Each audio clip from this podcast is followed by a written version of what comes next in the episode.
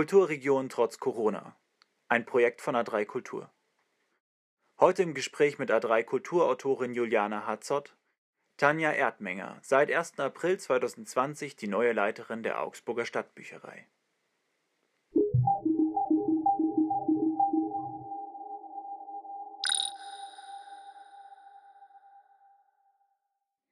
Ja, guten Morgen, Frau Erdmenger. Wie geht's Ihnen denn heute? Ja, guten Morgen. Vielen Dank, dass ich hier die Gelegenheit bekomme, ähm, ja, mit Ihnen mich zu unterhalten. Und äh, mir geht's sehr gut. Schön. Sie sind ja erst seit kurzem hier in der Stadtbücherei und hatten natürlich gleich das Pech, in die Corona-Krise zu rutschen. Wie hat sich das denn ähm, auf die Stadtbücherei ausgewirkt? Können Sie dazu was sagen?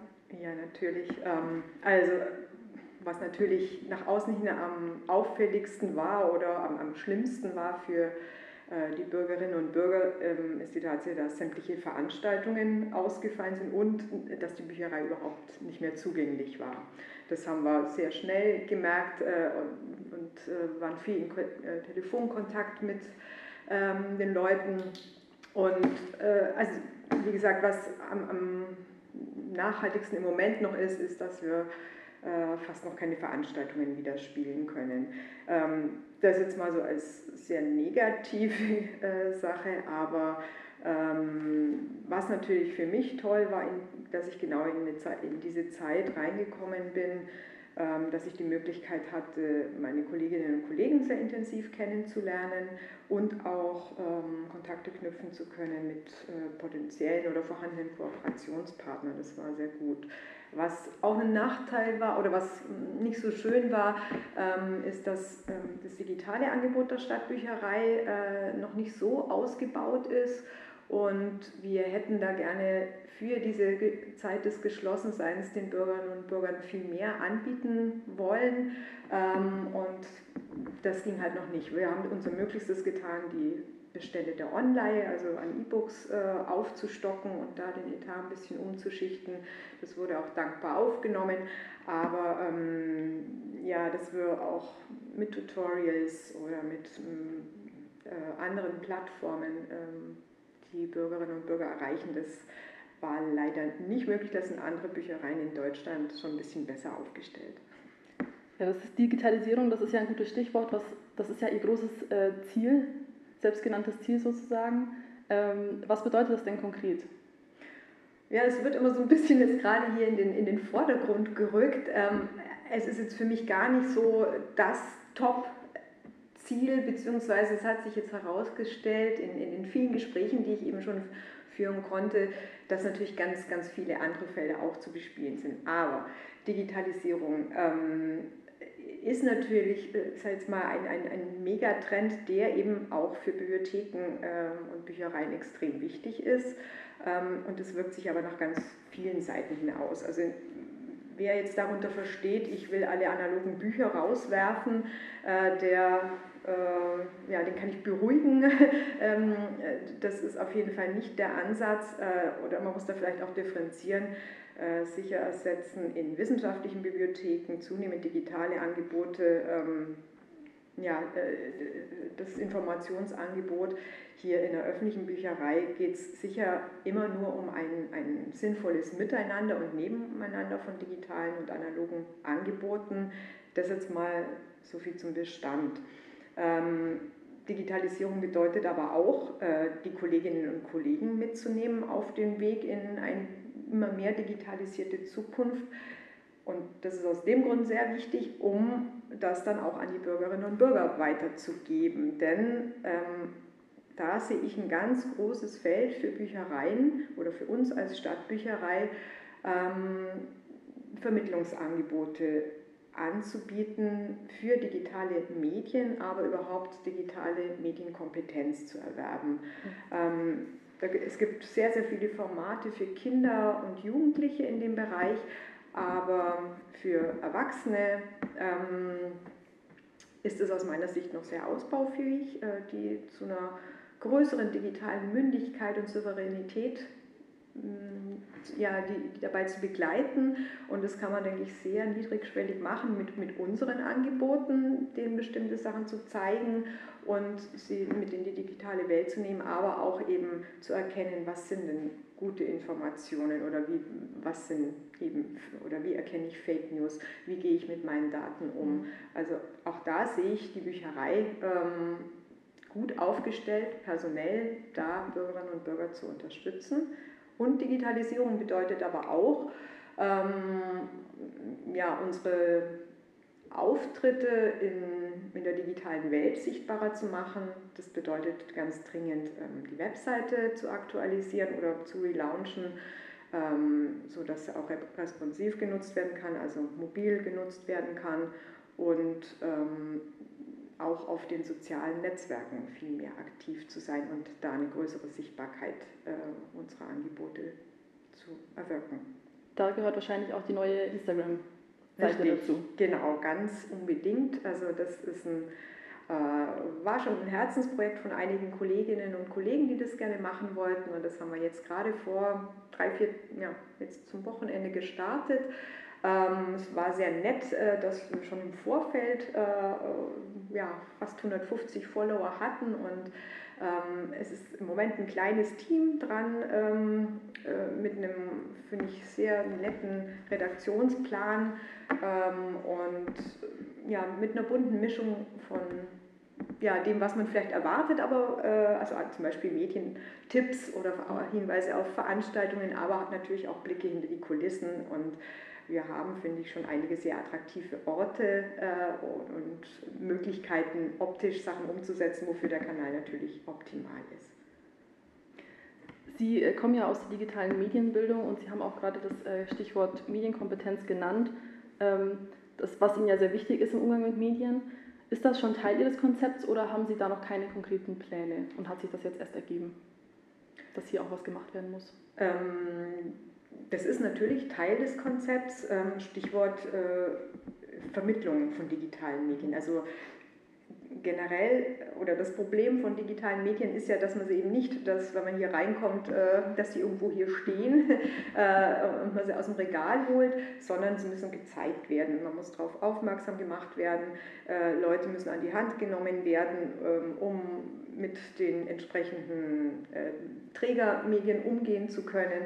Das ist in der Regel mittlerweile relativ einfach, aber es gibt halt ganz viele Bevölkerungsteile, die das ja, erstens mal noch gar nicht wissen, dass wir, das, äh, dass wir digitale Angebote haben und ähm, die da einfach ein bisschen Unterstützung brauchen, um die dann kennenzulernen und dann sich selber immer mehr zu trauen. Und da bin ich jetzt gerade dabei, mit, auch mit ein paar äh, Kolleginnen Formate zu entwickeln, sehr niedrigschwellige Formate, jetzt nicht so, so ich sage jetzt mal eher old-fashioned, so Frontalvorträge, sondern ähm, dass man unten im Eingang reinkommt und äh, da erwarten einen die Kolleginnen und Kollegen und man kann so, by the way, ähm, mal diese Angebote kennenlernen. Man nimmt sich ein bisschen Zeit für die Leute, eben nicht so eine Situation, eine Thekensituation, zack, der nächste bitte, sondern man setzt sich mit denen zusammen und nimmt sie an die Hand und ich habe damit eben aus dem Bereich digitale Medienbildung sehr gute Erfahrungen, dass das äh, wahnsinnig dankbar aufgenommen wird und dass sich dann die Leute auch immer mehr trauen. Was sind denn für Sie die Kriterien ähm, für die Beschaffung von analogen und oder digitalen Medien? Weil Sie werden vermutlich nicht alles in beiden Formen da haben können. Nee, genau. Ähm, ja, und der Medienmarkt, allein der deutschsprachige, ist ja sehr, sehr groß. Also ich weiß jetzt nicht, ob die Zahl ganz korrekt ist, aber so zwischen 80.000 und 90.000 Neuerscheinungen gibt es auf dem deutschsprachigen äh, Buchmarkt jährlich und ähm, selbstverständlich äh, können wir da nur einen Bruchteil davon erwerben. Ähm, aus Etatgründen natürlich und aber eine Bücherei, eine öffentliche äh, Bücherei muss natürlich immer oder wird immer eine kuratierte Auswahl nur treffen können und wollen. Ähm, die ist natürlich sehr auf verschiedene Zielgruppen ausgerichtet, ähm, ist hier ähm, ja, bislang vor allem auf die Zielgruppe Kinder und Schüler ähm, ganz deutlich, also dass der da überproportional bedient wird und aber natürlich auch die ganzen Bestsellerlisten abbildet und ähm, Grundlagenwerke zu ähm, allen Themenfeldern. Ähm, äh, endet natürlich auch an einem gewissen wissenschaftlichen Grad, also das jetzt mal so zur inhaltlichen ähm, Einordnung. Ähm, und jetzt noch zur Abgrenzung zu den digitalen Angeboten oder nicht Abgrenzung, sondern vielmehr ergänzend, ähm, sind uns da natürlich äh, diverse Pflöcke schon eingeschlagen, verlagsseitig. Wir können ja gar nicht oder wir könnten jetzt gar nicht sagen, entscheiden wir uns für das, das eine Buch digital und für das andere analog, sondern im Moment ähm, ja, äh, ist die Rechtssituation ja so, dass die Verlage mehr oder weniger selber entscheiden können, was sie uns als öffentlichen Büchereien äh, zur Verfügung stellen und was mhm. nicht. Das heißt, es ist da per se schon mal eine, sehr, eine deutlich begrenzte Auswahl und ähm, da denke ich, sollte man sich als öffentliche Bibliothek darauf fokussieren, auf bestimmte Formate oder, oder Inhalte, die äh, mobil gut nutzbar sind. Also unter anderem Belletristik natürlich, Sachen, die man mobil nutzen will, Reiseliteratur, ähm, ja, so, so in der Richtung. Und äh, ja, Zeitschriften und Zeitungsangebote, äh, genau. Wie wichtig glauben Sie, sind analoge Medien denn jetzt momentan noch, aber auch in Zukunft noch? Äh, sehr wichtig, Punkt. so könnte man es eigentlich stehen lassen, aber äh, ich glaube, es hat ähm, jetzt äh, im Bereich, oder da muss man, denke ich, auch nochmal differenzieren zwischen äh, ja, wissenschaftlichen Bibliotheken und öffentlichen Bibliotheken, wo analoge Medien auch in bestimmten Sachgebieten, Naturwissenschaften und so weiter sicherlich eine, eine, abnehmende Bedeutung haben. Für eine öffentliche Bibliothek sage ich mal, dass äh, ähm, dieses, dieses haptische Erlebnis von, von analogen Büchern wirklich nicht zu unterschätzen ist. Ähm, und zwar nicht nur für äh, die Zielgruppe Kinder, äh, also da ist es, denke ich, ganz unabdingbar, ist, mhm. denke ich, wirklich ein, ein, Erlebnis für sich und, und ganz notwendig in der Lese- und Sprachförderung auch mit analogen äh, Medien zu arbeiten und, und oder was heißt zu arbeiten, äh, ja, die Kinder damit zu bespaßen und, und äh, sie in, in ganz viele Welten eintauchen zu lassen. Aber äh, auch für Erwachsene und im Freizeitbereich ähm, wird man das nie gegeneinander ausspielen sollen und wollen aus meiner Sicht. Das Digitalisierungskonzept hat ja sicherlich äh, viele Möglichkeiten, auch für viele äh, Gäste ihrer Bücherei. Wie denken Sie, wird das Digitalisierungskonzept sich denn wirtschaftlich umsetzen lassen? Ja, das ist eine gute Frage. Ähm, äh, wer meint, dass Digitalisierung äh, ja, Ressourcen freisetzt, äh, äh täuscht sich, behaupte ich jetzt mal ganz einfach, ganz plump. Ähm, äh, vielmehr im Gegenteil. Also zum einen muss man eben gucken, dass ähm, digitale Medien natürlich auch kostenintensiv sind ähm, in der Erwerbung, in der Lizenzierung, dass sie viele Möglichkeiten bieten, ähm, ja, bezüglich der, ja, der ja, äh, dass sie natürlich nicht verschleißen im Gegensatz zu analogen Medien, aber nichtsdestotrotz ähm, sind andere Kostenfaktoren dabei zu berücksichtigen.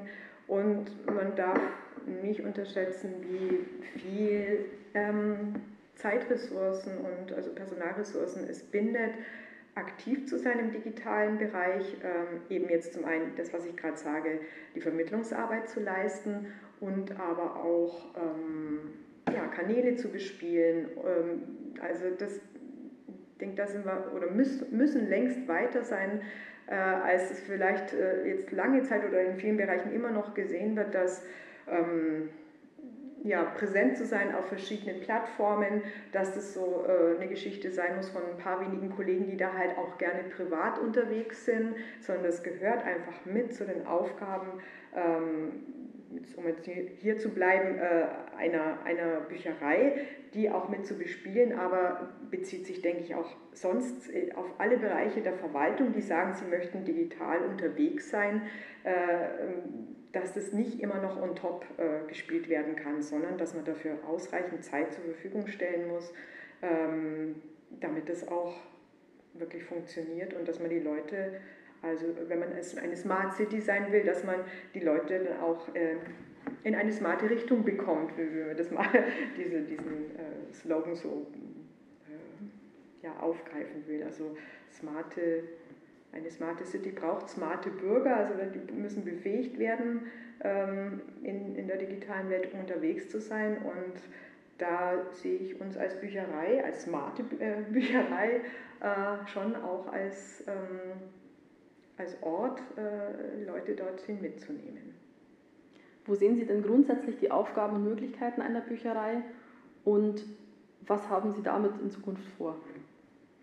Ähm, die absoluten Basics sind natürlich äh, Informationen zur Verfügung stellen, Quellen zur Verfügung stellen, ähm, Bildungsangebote Angebote zur Verfügung stellen ähm, und für die Sprach- und Leseförderung ganz stark unterstützend tätig zu sein.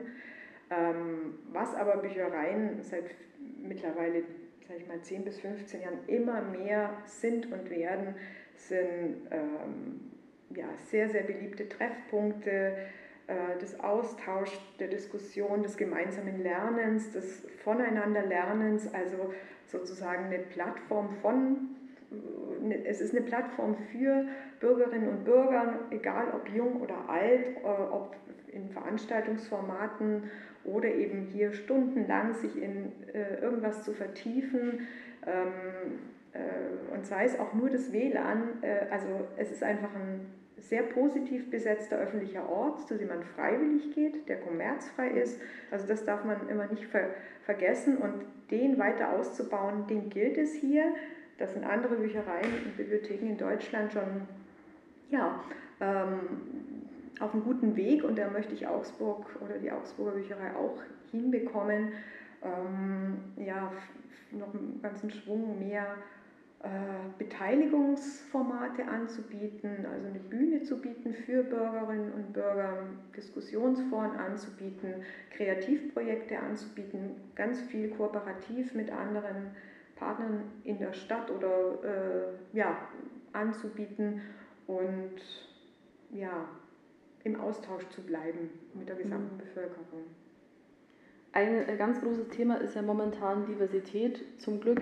Wie wichtig ist Ihnen das im Kontext der Stadtbücherei und wie planen Sie das zu fördern? Ähm, ja, es ist mir natürlich sehr wichtig äh, oder vielleicht für manche noch nicht so, so natürlich oder sieht manch einer vielleicht das Thema gar nicht so gesetzt, aber ich finde Diversität auch extrem wichtig. Und zwar ist es auch wieder ein Thema, das auf ganz vielen Feldern bespielt werden kann oder, oder gesetzt werden muss. Zum einen ähm, können und müssen wir es im Bestand ähm, widerspiegeln, Diversität dort abbilden.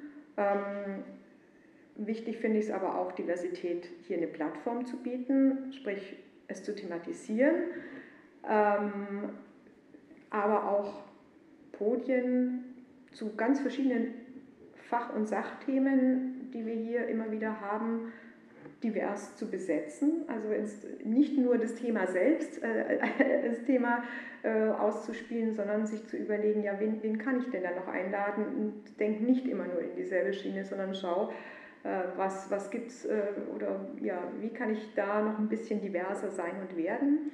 Ähm, zu dem Thema Plattform bieten ähm, bin ich jetzt gerade auch in einem guten Austausch mit dem Büro für gesellschaftliche Integration. Da planen wir wirklich ein paar sehr spannende Formate, denke ich mal. Also wirklich auch zum Beispiel mal so eine Diskussion über, ja, was haben wir hier für Literatur stehen? Was gibt es für Kinderliteratur? Wie divers ist die denn? Äh, Stichwort rassistisch, klassische Kinderbücher, wo wir wissen, äh, ja, das ist heute äh, oder muss anders gesehen werden, als das vielleicht noch vor 20, 30 Jahren gesehen wird. Und ähm, da in einen guten Austausch zu kommen und das aber auch offen zu, äh, auszuspielen und, und, mit der Bevölkerung ähm, ja, zu teilen, da so eben die Vorstellungen, die jetzt heute wichtig sind und Leute dafür zu sensibilisieren, sehe ich schon unsere Aufgabe. Und in dem Zusammenhang ist es natürlich auch sehr wichtig, hier meine eigenen äh, Mitarbeiterinnen und Mitarbeiter zu sensibilisieren zu dem Thema, Fortbildungen dazu zu besuchen und anzubieten und ähm, natürlich auch bei der Personalauswahl mit zu berücksichtigen, das Thema Diversität. Welche Veranstaltungen haben Sie denn für den Herbst schon geplant? Ja, also nachdem wir jetzt äh, das letzte Quartal überhaupt nicht bespielen konnten, also es gab auch kein Veranstaltungsprogramm, haben wir uns ganz viele Sachen natürlich eigentlich überlegt für den Herbst. Alles natürlich unter dem Corona-Vorbehalt. Ähm, es ist nach wie vor oder es bleibt jetzt natürlich eine extreme Herausforderung, Veranstaltungen auszuspielen mit deutlich geringerer ähm, Teilnehmerzahl. Aber wir tun unser Möglichstes und ein paar Highlights wird es natürlich geben. Unter anderem äh, jetzt im September ist geplant, dass der Thomas Hettche kommt mit seinem Roman über die Augsburger Puppenkiste. Darauf freue ich mich natürlich sehr und äh, drücke uns allen wahnsinnig die Daumen, dass das klappt, weil da wird natürlich auch die Augsburger Puppenkiste mit dabei sein und moderiert von Knut Korzen vom Bayerischen Rundfunk. Also das wird, glaube ich, eine ganz tolle Geschichte und ich hoffe einfach, dass das klappt. Und wir werden auch eine äh, Weihnachtsveranstaltung haben mit Quint Buchholz und daneben ganz viele eigene Formate. Wir versuchen wieder mit den Schulen ähm, ja, ganz viele kooperative Sachen zu machen. Es wird eine Grundschulwoche geben und ähm, ja, hier wird auf ein paar Highlights aufmerksam gemacht in der Musikbücherei und ja, wir hoffen einfach, dass wir davon ganz viel ausspielen können. Ähm, auch unsere ganzen Partnerinnen und Partner äh, und, und äh, ja, hier in der Stadt, die, die schon lange darauf warten, hier wieder das, äh, in unseren Saal des S-Forum zu kommen, ähm, dass wir die Sachen alle ausspielen können. Das wäre sehr, sehr wünschenswert. Frau Erdminger, ich danke Ihnen ganz herzlich für das Gespräch. Ich fand es sehr äh, freundlich und sehr informativ und ich freue mich sehr darauf zu sehen, was hier noch passieren wird. Ja, danke schön und ich freue mich auch, äh, äh, ja, wenn wir uns vielleicht bald mal widersprechen. Vielen Dank. Dankeschön.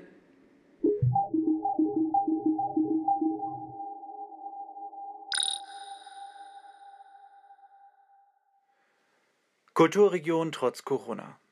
Heute im Podcast A3-Kulturautorin Juliana Hatzoth im Gespräch mit Tanja Erdminger, Leiterin der Augsburger Stadtbücherei.